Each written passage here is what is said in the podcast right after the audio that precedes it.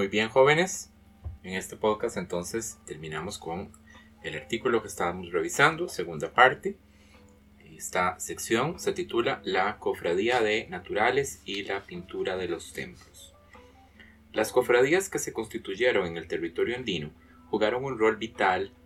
en el programa evangelizador, al buscar la inserción de la República de Indios en la vida de buenas costumbres, orden y civilidad que el coloniaje requería con tanto ahínco. En gran medida, las cofradías, ya instaladas en el seno de la vida colonial, permitieron a la población nativa, así como también a los afrodescendientes, una activa participación en los nuevos escenarios sociales y de culto catequético, promoviendo nuevas formas de asociación y de participación, ejemplo de lo cual es la conocida serie de cuadros del Corpus Christi que se encuentra custodiada actualmente en el Museo del Palacio Arzobispal de Cusco, donde aparecen representadas algunas cofradías incas de finales del siglo XVII, tal como se puede ver en la figura número 4. este conjunto de pinturas yo lo menciono en el texto que escribí para ustedes, ¿verdad? Pueden remitirse allá para mayores detalles. La participación de las élites incaicas en las cofradías, así como de la población andina en general, quedó atestiguada ya desde los albores de la colonia, dando cuenta asimismo de la amalgama ritual que permitieron en las performitividades del calendario católico. Lo que sigue es una larga cita de un documento colonial, entonces voy a ir poco a poco porque el lenguaje es un poquito difícil para nosotros. El padre Bracamonte tiene cuidado de la doctrina de los niños de las escuelas y de los indios, los cuales son tantos los que se juntan, que con ser la iglesia razonable de grande, apenas caben las mujeres solas, porque los hombres están en el patio de la casa, que lo ocupan casi todo,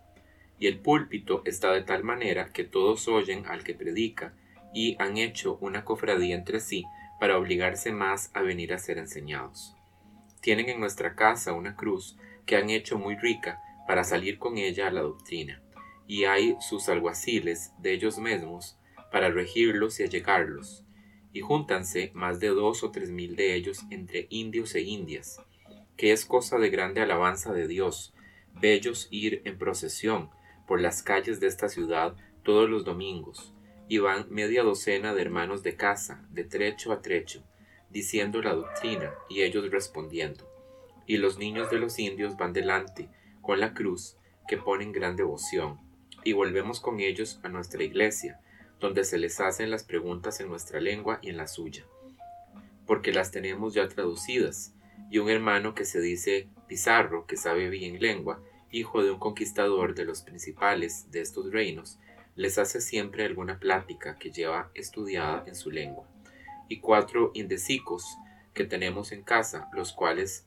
ha vestido el padre provincial de, de limosnas que para ellos le dieron a su modo muy ricamente. Van allí los cuales van instruidos en las preguntas. Ponen grande admiración a los indios y afición que nos importunan los caciques con sus hijos y otros muchachos, y gustan tanto de este modo que ellos vienen entre semana a que los enseñemos y demos por escrito las respuestas de la doctrina, y que les demos cantarcicos devotos y van por las calles que muchos los topan preguntándose unos a otros la doctrina, cosa que hasta ahora pocas veces se veía, y entre ellos tratan diciendo,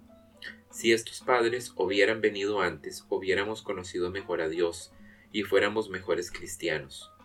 Da tanto contento esto a todos los españoles, ver junto tantos indios y con tanta afición, y cantando por las calles la doctrina, que abogados se paran por ellas y por las ventanas y se van tras nosotros. Traen los indios e indias sus chiquitos, y el padre Bracamonte dale siempre regalillos que los estimulan en tanto que sea Dios glorificado por todo. Hace quitado por entretenerlos de esta manera las fiestas que antes tenían, sus bailes y borracheras, de lo cual seguían grandes idolatrías y ofensas de Dios y muertes. Con esto se les ha evitado, y cuando la procesión de indios se encuentra con la de los negros, que suelen que suelen, salúdanse con alabado sea Jesucristo, los unos a los otros, que cierto las piedras se movieran a devoción, y cuando vemos que sin buscarlos se nos viene en tanto número para que salgamos a la doctrina, y que en España era menester para cada uno su alguacil de los que se habían de juntar, no podemos dejar de desear que vengan muchos padres y hermanos para que se empleen en tantas almas como en estos reinos. Así, españoles como de indios, como de morenos, están clamando por uno de la compañía que los doctrine. Ahí termina la cita. Bueno, bastante larga, pero es todo pues una, eh, un, registro de, los, de lo bien que iba la conversión gracias a las, eh, a las cofradías de naturales que hemos venido mencionando. Esta carta entrega valiosísima información acerca de las actividades que las cofradías llevaban a cabo, dando cuenta de cómo expandieron sus espacios de acción no solo en las procesiones, fiestas y actividades comunitarias, sino también en el espacio arquitectónico, tal como se lo concebía en la época colonial, es decir, como una más de las instancias de colonización de los imaginarios constituyéndose los edificios mismos en un espacio textualizado por las pugnas ideológicas y culturales. Las iglesias coloniales de toda América rebosaban de pinturas, lienzos e imágenes de bulto, reforzando visual y, kinésicamente el culto cristiano que se transmitía en la Eucaristía y en las horas de la doctrina. A partir de la revisión de fuentes documentales de los siglos XVI y XVII, es posible efectuar una reconstrucción del panorama de las cofradías en el obispado cusqueño. Si bien la mayor parte de los datos provienen de las visitas ordenadas por Mollinedo y Angulo hacia las últimas décadas del siglo XVII,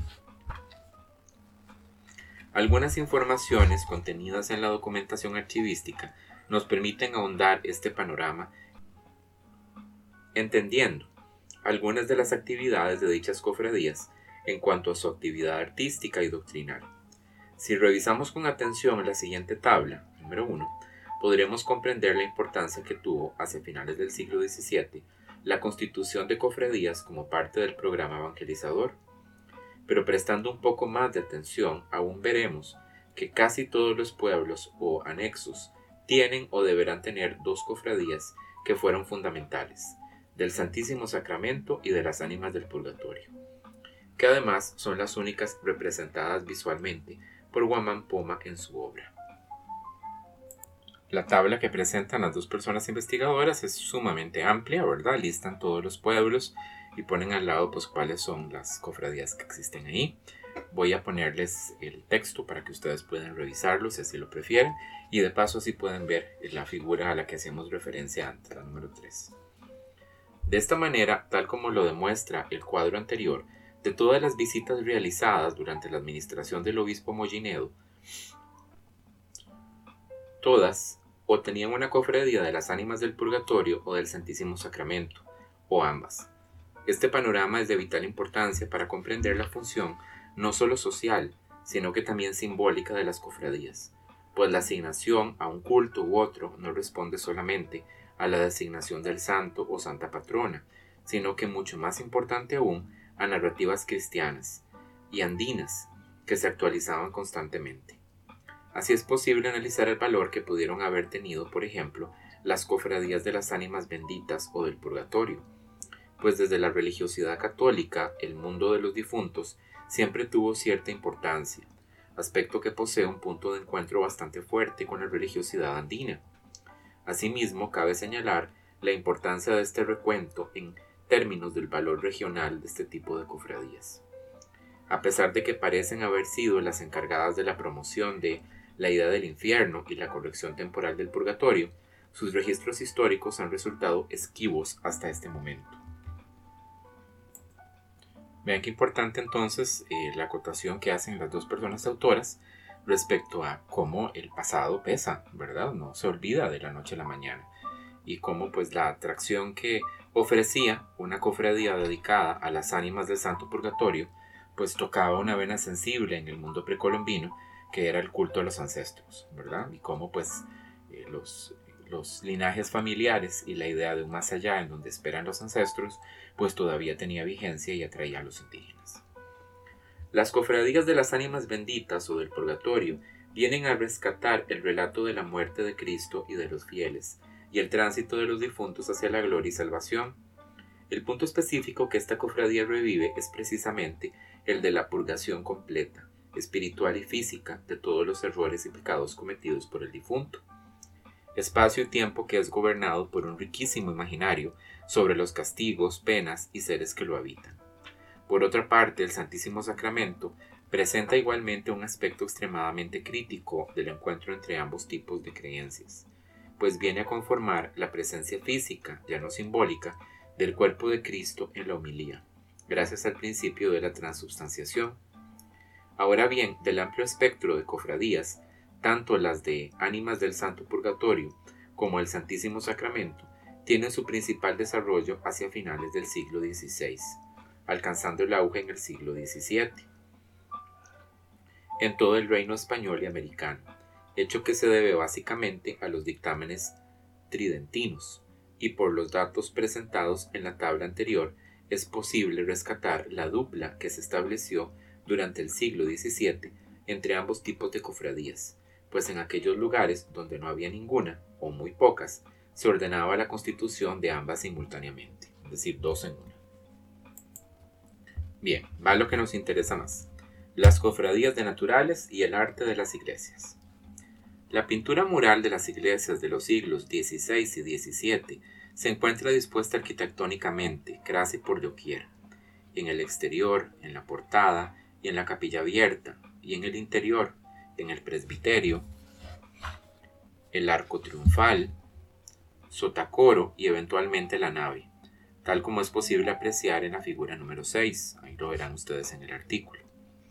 Si bien los murales más reconocidos del barroco cusqueño son obras adjudicadas a grandes figuras de dicho periodo, para inicios del siglo XVII ya hay en Cusco un importante número de artistas indios y mestizos que habían aprendido en los talleres de maestros durante el siglo XVI, o bien eran contratados como ayudantes en las distintas labores relacionadas con la elaboración de pinturas y por tanto incorporaban dichos conocimientos. Algunos de los murales más famosos corresponden a creaciones realizadas después del terremoto de 1650, aunque en varios casos es imposible adjudicar a ciencia cierta la autoría de las pinturas, puesto que era práctica habitual en los pintores indios no firmar sus obras, o que debido a los distintos procesos de reconstrucción o de cambio de una u otra orden religiosa, los murales fuesen modificados, retocados o derechamente vueltos a pintar en su totalidad. Vean qué importante entonces que los eh, artistas indígenas no suelen firmar las obras, ¿verdad? Es un dato que nos interesa a nosotros mucho, así como también la tendencia a la modificación de las obras de arte. Los vínculos entre cofradías y pintores en Cusco y sus alrededores fueron constituyendo espacios para la promoción de una imaginería religiosa que se fue fortaleciendo con el desarrollo de los talleres regionales. Recordemos que tempranamente la figura de San Francisco de Torres permitió trazar algunas líneas de interés, ya que a pesar de haber sido pintor, también desarrolló su faceta de escultor y dorador, marcando un claro ejemplo de las ocupaciones multifacéticas de los artesanos indígenas durante la colonia. Como ya advertimos, el terremoto que sufrió la ciudad de Cusco en 1650 tuvo como lamentable consecuencia la pérdida de gran parte del patrimonio artístico y arquitectónico. Ello no obstante trajo un renovado interés por la arquitectura de las iglesias, el afán de reconstruirlas, así como el desarrollo de la pintura. Una parte de este proceso de reconstrucción y embellecimiento de la ciudad fue liderado por el obispo Manuel de Mollinedo, bajo cuya tutela aparecieron las figuras artísticas de Tomás Tuiri Tupac, Basilio Santa Cruz, que ustedes lo van a encontrar en el texto que les escribí, Marcos Rivera, Martínez de Oviedo, entre otros. Entonces, este fue uno de los hechos más importantes del siglo XVII en el virreinato del Perú. A mediados del siglo hubo un terremoto tremendo que destruyó una parte muy considerable de la ciudad de Cusco. Pero en esta época entonces esta figura del obispo Mollinedo va a ser emblemática porque va a ser lo más cercano que va a experimentar el virreinato del Perú y la época colonial a un mecenas de las artes. Este hombre se va a pellizcar y va a verle una oportunidad para embellecer mucho la ciudad, pues entonces impulsando la reconstrucción de las iglesias en estilos arquitectónicos que están en boga, así como también organizando y ordenando una gran cantidad de obras murales y también de caballete que el día de hoy están tenidas pues entre los trabajos mejor logrados del arte colonial peruano. Bien, sigo.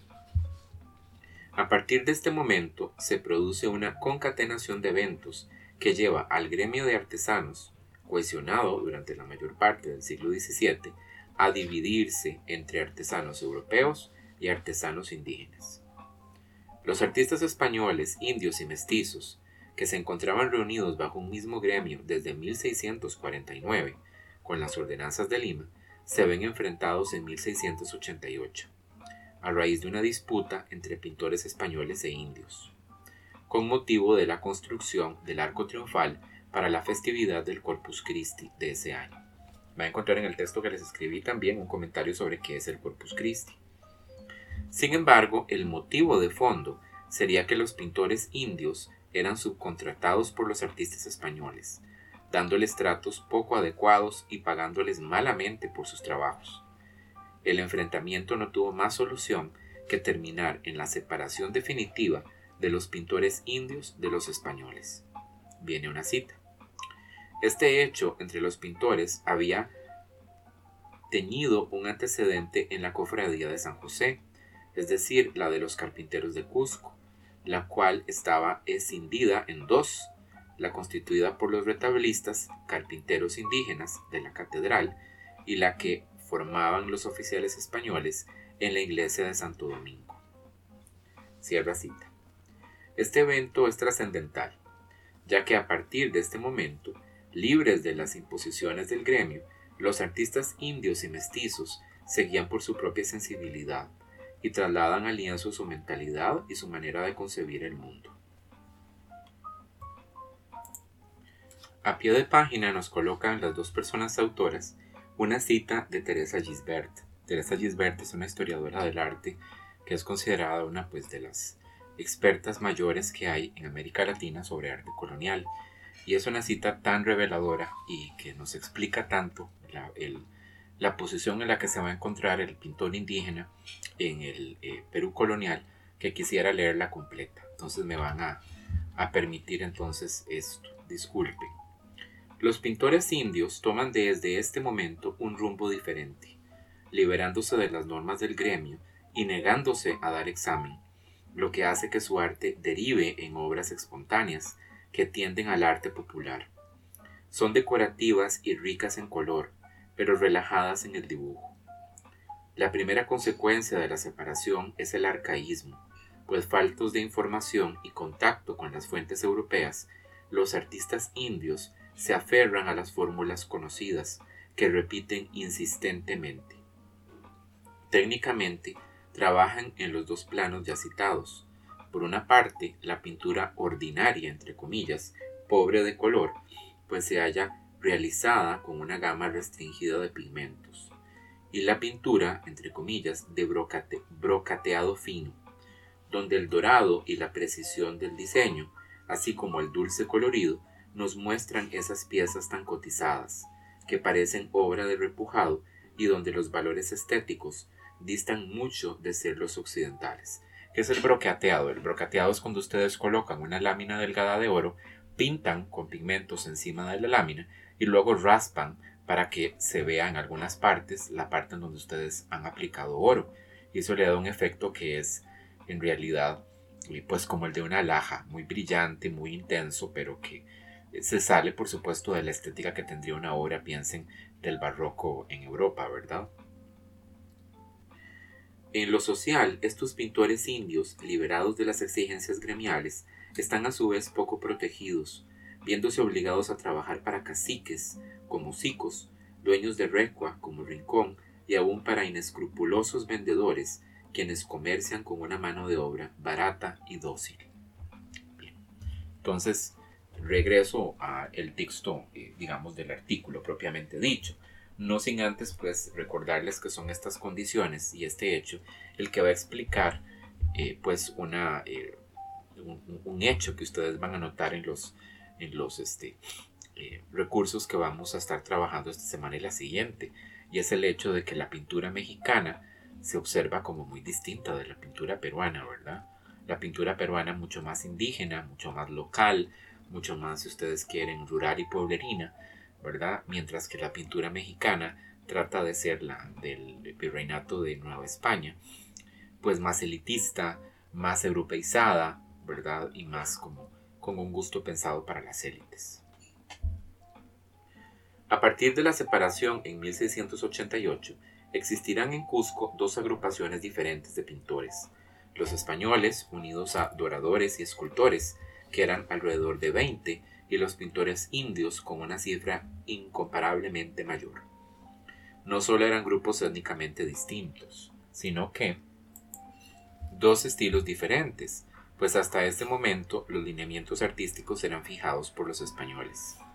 Incluso los pintores indios más prominentes del siglo XVII, como Diego Quispetito o Santa Cruz Pumacayao, seguían algunas formas europeas, como consta en las imágenes siguientes.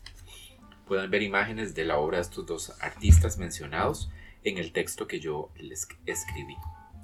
Para inicios del siglo XVII, ya hay en Cusco un importante número de artistas indios y mestizos que habían aprendido en los talleres de maestros o bien eran contratados como ayudantes en las distintas labores relacionadas con la elaboración de pinturas y por tanto incorporaban dichos conocimientos. Entre los pintores indígenas del siglo XVII encontramos varios exponentes de primera importancia. Sin embargo, el más trascendental para el desarrollo cabal del estilo cusqueño es Diego Quispetito, que se encuentra activo en Cusco entre 1627 y 1681, dando cuenta de una larga vida de actividad en la que sus numerosas y creativas composiciones serán de gran influencia para otros artistas indígenas hasta el siglo XVIII. Otro pintor indígena, Lázaro Pardo, por ejemplo, pintó varios cuadros, entre los que destacan Encarnación del Señor y Asunción de la Virgen. Del trabajo de Basilio Santa Cruz se puede deducir al menos que tuvo bajo su tutela a Juan Zapaca Inca, también conocido como Juan Zapata. Ahora, aparte de los talleres donde pintores indígenas tenían cierto grado de protagonismo, las lecturas de algunos de los contratos establecidos entre las cofradías y los artistas de la época arroja interesantes luces acerca del rol que estas instituciones tuvieron en el auge artístico y en el asentamiento de los programas iconográficos. Por ejemplo, hacia finales del siglo XVI, en 1583, se contrataba en la ciudad de Cusco un contrato según el cual el maestro se obliga, viene una cita de documento colonial, a hacer un retrato de Nuestra Señora de la Soledad conforme a una estampa que tiene en su poder y el dicho retablo ha de ser y ha de pintar en un retablo que el dicho Santángel tiene que lo ha visto Juan Gómez, mayordomo de la Cofradía de la Soledad y Redención de Cautivos, el cual retablo ha de ir pintado al óleo y la guarnición y las dos moldurillas doradas y la cenefa del medio de color. Las indicaciones sobre la ejecución artística podían ser más o menos minuciosas, como lo atestigua el contrato entre el pintor Fernando Inga y el mayordomo de la cofradía de Nuestra Señora de las Mercedes, donde el primero se compromete a pintar y dorar la capilla de Nuestra Señora de la Soledad. De nuevo, una cita de documento colonial. Según y de la forma de manera que lo tenga concertado con el dicho Gaspar Moreno, y yo, el dicho Gaspar Moreno Mellado, como tal, mayordomo de la dicha cofradía, y en su nombre acepto este concierto, según el que se contiene y me obligo y a los bienes de la dicha cofradía a la paga de lo que se le resta, con las costas de la cobranza, y para lo haber, por firme obligo los bienes y rentas de la dicha cofradía y los míos habidos he por haber. Del mismo modo, Felipe Sicos, alcalde mayor de la parroquia de San Cristóbal, estableció un contrato con un maestro pintor, por lo cual debía prestar servicios para pintar lienzos chicos y grandes, según estampas. Para dicho efecto se acordó que, otra cita de documento colonial, Felipe de Mesa, maestro pintor principal de la parroquia del Señor San Cristóbal de la dicha ciudad de Ayo, Ingaconas, libres en presencia y con asistencia de don Jerónimo de Alegría y Carvajal, protector de los naturales de ella, y por interpretación de Tomás de Molina y Perales, intérprete general de los naturales de aquella, otorgaba y otorgó que se concertaba y concertó con don Felipe Sicos, alcalde mayor de las ocho parroquias de esta ciudad, en esta manera que el dicho don Felipe de Mesa, maestro pintor, se obliga a pintar todos los lienzos chicos y grandes que pintare por las estampas que le diere el dicho don Felipe Sicos, y más le ha de dar todas las colores, lienzos y bastidores, y todo lo necesario para las dichas pinturas, y tan solamente el dicho maestro se obliga a poner su trabajo personal y de todos los lienzos que así se hiciesen. A mediados del siglo XVII, en 1654, Pedro Fernández Inga, de oficio maestro ensamblador, acordó con Antonio Colaco, mayordomo de la cofradía de San Antonio de Padua, realizar un retablo de cedro para la capilla que tienen en la iglesia de San Francisco. Igualmente, para 1657, los mayordomos de la cofradía de nuestro Señor Jesucristo y su Santa Columna y Conversión de San Pedro contrataron a Juan Quispe, indio, maestro, carpintero y ensamblador, para hacer un retablo de madera de aliso y cedro. Años más tarde, en 1661, el licenciado Gaspar Carlos y Segarra, cura y vicario de la doctrina de la Marcapata, requirió del maestro Francisco Arias para pintar en su iglesia y las demás iglesias y capillas de su doctrina lienzos al óleo y bultos de las imágenes que le diere, pagando por cada pieza 40 pesos corrientes a 8 reales. En 1662, Andrés Chihuantopa y Alonso Nina, indios naturales de la parroquia de Santiago, que se desempeñaban como maestros pintores, formalizaron un acuerdo con Gabriel Anticusi y otros mayordomos y priostes de la Cofradía de Nuestra Señora de la Caridad, fundada en la iglesia catedral, para hacer de pasta pintada y dorada doce tarjas y medio el Espíritu Santo en forma igual al altar de don Pedro Ortega Sotomayor, obispo, que fue el del Cusco, por la cantidad de 100 pesos cada uno. En el año 1671, Lorenzo Sánchez de Medina, pintor cusqueño, fue contratado por Joseph Asensio Cuadros y Juan de Rivera Gallegos, mayordomos de la Cofradía del Santísimo Sacramento, fundada en la parroquia del Hospital de Naturales, con el objetivo de pintar siete lienzos de dos varas y media de largo por dos y cuarto de ancho, de la historia de la institución, conforme a unas estampas que recibe, lienzos que darán acabado con toda perfección dentro de cinco meses de la fecha, pagándosele por su trabajo 25 pesos por cada lienzo. Bien, eso fue un poquito árido y un poquito difícil de leer en realidad, pero es parte del rigor académico de un historiador del arte, de una historiadora del arte, que se dedican a trabajar con el tema del arte colonial, pues siempre se suele citar los documentos coloniales y los datos que se han encontrado en archivos. Y esto no deja de ser revelador, nos muestra a nosotros pues que habían también contratos, que los contratos consideraban pues este la obligación que adquirían los artistas indígenas por eh, eh, desarrollar obras para los comitentes. Observen que muchas veces eh, cuenta por parte de las personas que están contratando el trabajo el suplir a los artistas indígenas de las estampas que van a ser utilizadas como punto de partida para realizar las obras, también los materiales que se van a utilizar y en otras ocasiones no, solamente se les pide que realicen pues las obras. Bien, vamos entonces a la parte final del texto, que es la conclusión. La evangelización que tuvo lugar en la región andina, específicamente en el Obispado del Cusco, siguió de manera cercana las directrices propuestas por el Concilio de Trento,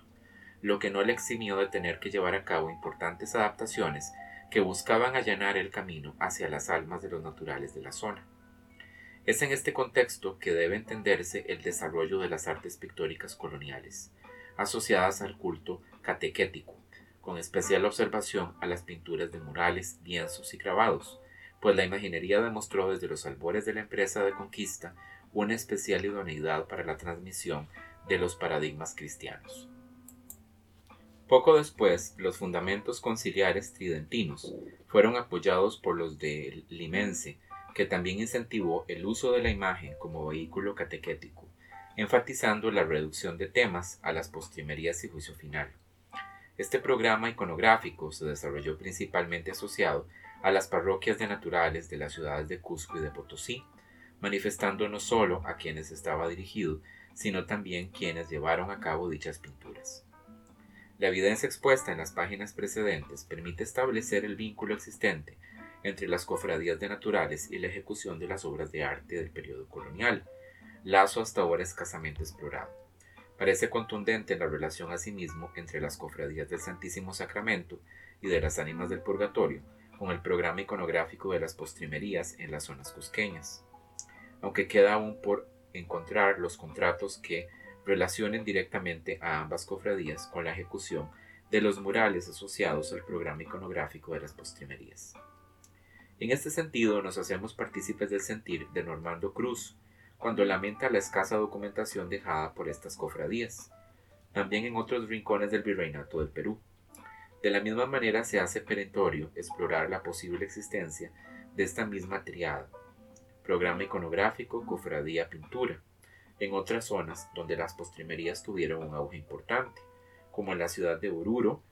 con las iglesias de Curaguara de Carangas, Sorocachi, Andamarca, Potosí,